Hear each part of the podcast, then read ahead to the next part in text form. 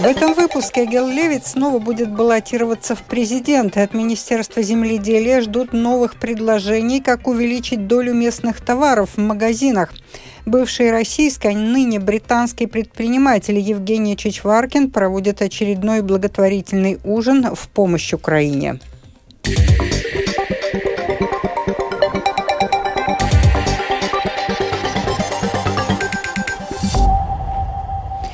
Нынешний президент Латвии Гел Левиц будет баллотироваться на второй срок, подтвердил политик после встречи с премьер-министром Кришьянисом Каришем. Нацобъединение 17 апреля решило, что готово повторно выдвинуть кандидатуру действующего президента, однако ждали решения самого Левица. Это будет третий раз, когда нацобъединение выдвигает его на высокий пост. Комиссия Сейма по народному хозяйству сегодня рассматривает поправки к закону о запрете нечестной торговой практики. Они, в частности, предусматривают, что за скоро портящиеся товары торговцы должны будут рассчитаться не за 30 дней, как сейчас, а всего за 5. Глава Ассоциации торговцев Генрих Данусевич в эфире Домской площади указал на негативные последствия такого решения для мелкого бизнеса. И до сих пор у нас одни из самых коротких сроков оплаты, скажем, по овощам и фруктам у нас расчет 20 дней, когда э, по всей Европе это 30 дней расчета. Надо понять, что э, процесс продаж не такой, что сегодня получил, сегодня продал. Но реально процесс продаж примерно 22-25 дней от момента, когда приходит товар с накладной в магазин до момента, когда все документы оформлены и возможно перечислить платеж поставщику. Поэтому сокращение э, сроков расчета э, в шесть раз приводит к тому, что у нас ухудшится качество продуктов в магазине, то есть магазины будут избегать продуктов с короткими сроками реализации, за которых надо заплатить еще до их продажи. Ну и, конечно, это был бы удар по малому бизнесу, потому что оборотных средств у нас в торговле малой нету. И исходя из этого, ну, банки тоже вряд ли дадут кредит дополнительный малому торговцу. Тем более, что кредит стоит сейчас 15% и больше. Поэтому это приведет к тому, что качественные товары с короткими сроками реализации будут замещены долгосрочными, за которых можно рассчитаться более длительный период. Ситуация это вызывает то, что у торговца надо будет два-три раза больше оборотных средств. Плюс еще при оплате шесть раз чаще, чем до сих пор, э, будут затраты дополнительные на банковский перевод. Второе то, что изменения вызовут дополнительный оборот накладными, потому что если товар один 5 дней, второй 30 дней, тогда надо будет ввести отдельные накладные. Это умножит количество накладных где-то в 3-4 раза. Ну, это, соответственно, и труд бухгалтерский, и, и, конечно, это все вызовет не менее 5% прироста. И, конечно, заменение местных продуктов импортными, у которых сроки реализации намного дольше. Заслушав все аргументы за и против, комиссия Сейма по народному хозяйству поручила Министерству земледелия до 31 мая разработать другие предложения по поправкам к закону о запрете нечестной торговой практики с целью увеличения доли местных продуктов на рынке. Подробности у Скирманта Бальчуты.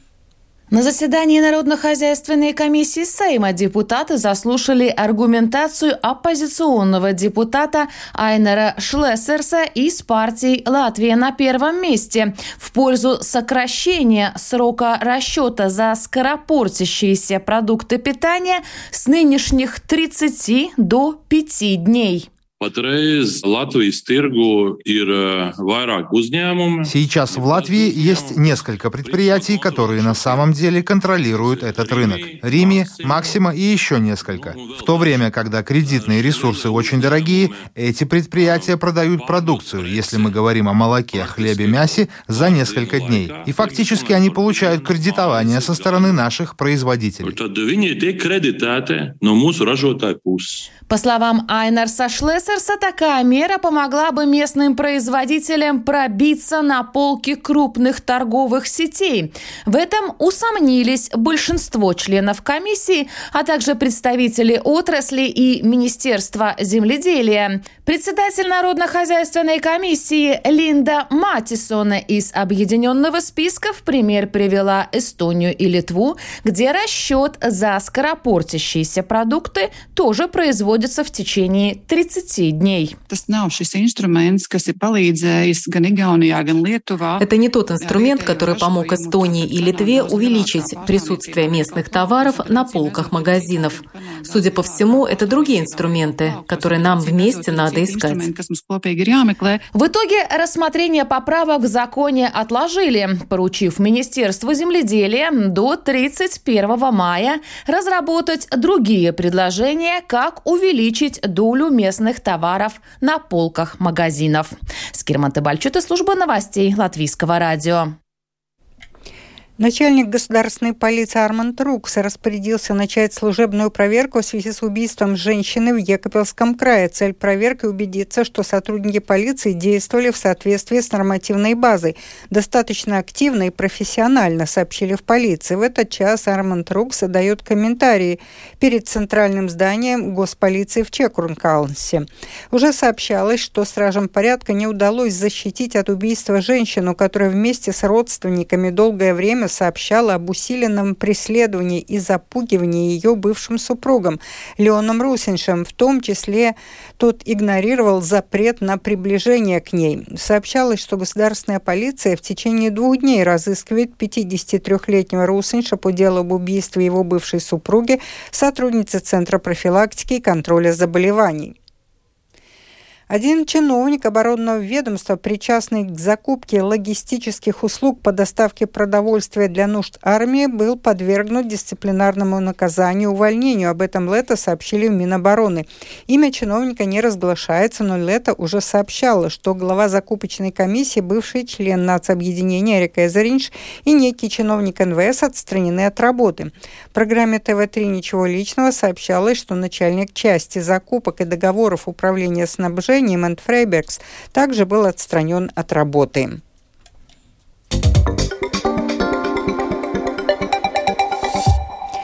Продолжаем. В ночь на среду российские войска в очередной раз атаковали территорию Украины дронами типа «Шахет-136». Во время атаки был нанесен удар по объекту инфраструктуры в Одесской области. Силам обороны Украины удалось сбить 10 из 12 дронов «Камикадзе». В результате удара беспилотников никто не пострадал. Ранее во вторник вечером атака российских беспилотников также была осуществлена в Запорожской области. По данным Офиса президента Украины, силам противовоздушной обороны страны удалось сбить пять беспилотников в небе над областью. А всего над Запорожской и Днепропетровской областями во вторник вечером было уничтожено семь беспилотников. Тем временем поставки союзниками вооружений Украине продолжаются. Стало известно, что в течение минувшей недели Германия передала Украине зенитно-ракетный комплекс «Патриот» с предназначением предназначенными для него ракетами. В конце марта украинские военные завершили обучаться использованию зенитно-ракетного комплекса в США раньше ожидаемого срока. Германия также предоставила грузовики и автомобили для патрулирования границы страны. Тем временем генеральный секретарь НАТО Йенс Столтенберг призвал союзников сделать еще больше в вопросе поставок оружия и боеприпасов в Украину. Комментируя информацию о том, что у украинских военных вскоре могут закончиться боеприпасы для противовоздушной обороны, Столтенберг сказал, что военная помощь будет иметь решающее значение в вопросе деоккупации украинских территорий. Министр иностранных дел Венгрии Петер Сиярту тем временем заявил, что позиция его страны по поставкам вооружений Украине остается неизменной. There are member states who are supplying Ukraine with weapon and uh, other military equipment. Есть государства, члены НАТО, которые поставляют Украине оружие и другую военную технику. Мы этого не делаем. Мы проводим крупнейшую гуманитарную операцию в нашей истории. Но мы не поставляем оружие, потому что наша позиция предельно ясна. Мир намного лучше войны. Тем временем президент Южной Кореи Юн Сук Йоль в интервью агентству Рейтер заявил, что Сеул может расширить свою поддержку Украины и выйти за рамки гуманитарной и экономической помощи, если Украина подвергнется крупномасштабному нападению на гражданское население. Ключевой союзник США и крупный производитель артиллерийских боеприпасов, Южная Корея до сих пор пыталась избегать противостояния с Россией из-за ее компаний, работающих там, и влияния Москвы на Северную Корею, несмотря на растущее растущее давление со стороны западных стран в отношении поставок оружия. Рустам Шукуров, служба новостей Латвийского радио. На 21 апреля назначен благотворительный ужин на Юрмальской даче бывшего российского, ныне британского предпринимателя Евгения Чичваркина. Это уже пятый ужин, проводимый Чичваркиным в разных странах. Собранные средства идут на оказание помощи Украине. О том, как продвигается подготовка к ужину, в каком положении сейчас находятся даже россияне, которые не поддерживают Путина, Евгений Чичваркин рассказал службе новостей Латвийского радио. У нас сейчас э, есть оплаченных и подтвержденных точно 10 человек. Ну, мы считаем ужин удачный от 12 до 20. Больше, чем 20 мы, наверное, не поместим у нас на даче. Наверное, 16, 17, 18 человек это будет комфортное количество гостей, где со всеми сможем пообщаться, индивидуально подойти к аллергиям и дизлайкам. Уже на два фонда перечислено, по-моему, по 20 тысяч на каждый из латвийских фондов. И сейчас перечисляются деньги еще. То есть у меня нет сомнений, что и на Common Ground, и на Тави Драуги будет около 40 или 50 тысяч. Ну, гости сами выбирают, что им ближе, куда они хотят э, приложить. Мы э, деньги в руки не берем, э, выставляется счет от фонда, от латвийского, туда э, гость переводит деньги и просто приходит к нам. Есть местные, есть русские, есть немножко украинцев. Самую странную и э, скандальную дату, где нас очень много критиковали, что нельзя 24-го, это день скорби, нельзя есть лобстеров в день начала войны, это просто кощунство. Но мы в этот день собрали феноменальные абсолютно 470 тысяч. И на этих машинах уже сейчас ездят медики недалеко от Сватова. На этих машинах сейчас ездят медики под Херсоном, и огромное количество лекарств уже э, распределено по госпиталям и частям. Вот, поэтому из-за, по сути, из-за скандала мы собрали больше, чем планировали почти в два раза. Мы будем готовить очень хорошее мясо. Кагашима, вагю. Третий грейд. Для Японии это как, не знаю, как в Австралии, седьмой. Ну, начнется с больших карабинера с креветок. Вот, соус будем из их голов делать. И я вот еду на рынок поговорить с кем-нибудь из охотников и посмотреть, что есть, а с чем можно сделать равиоли вкусным с каким-нибудь не часто встречающимся мясом. Чтобы еда и напитки, чтобы это все были впечатления. Мне не хочется здесь ныть про русофобию, но э, когда у тебя э, город рождения Москва, сейчас кто бы ты ни был, что бы ты ни делал, этим людям, они даже не второй сорт, а третий. Есть в санкциях понятие диссидент. Я ровно как пазл в пазл подхожу к нему. Но, тем не менее, каждый раз прилетая сюда, из всего самолета мы всегда с таможни уходим последними. То мы считаем все деньги наличные, которые у нас есть, и объясняем, зачем мы сюда приехали, потому что у нас дом и так далее. И нет ли у нас нового айфона, нет ли у нас новой сумки, нет ли у нас нового чего-то, что стоит больше 400 евро. То мы считаем все и на калькуляторе складываем все прибытия и убытия из еврозоны, не нарушили ли мы время пребывания еврозоны, то э, мы будем помощницу, которая спит на другом конце света, чтобы она э, прислала билет, который назад. А, например, летом, когда мы прилетаем на месяц, то у нас нет билетов назад и так далее.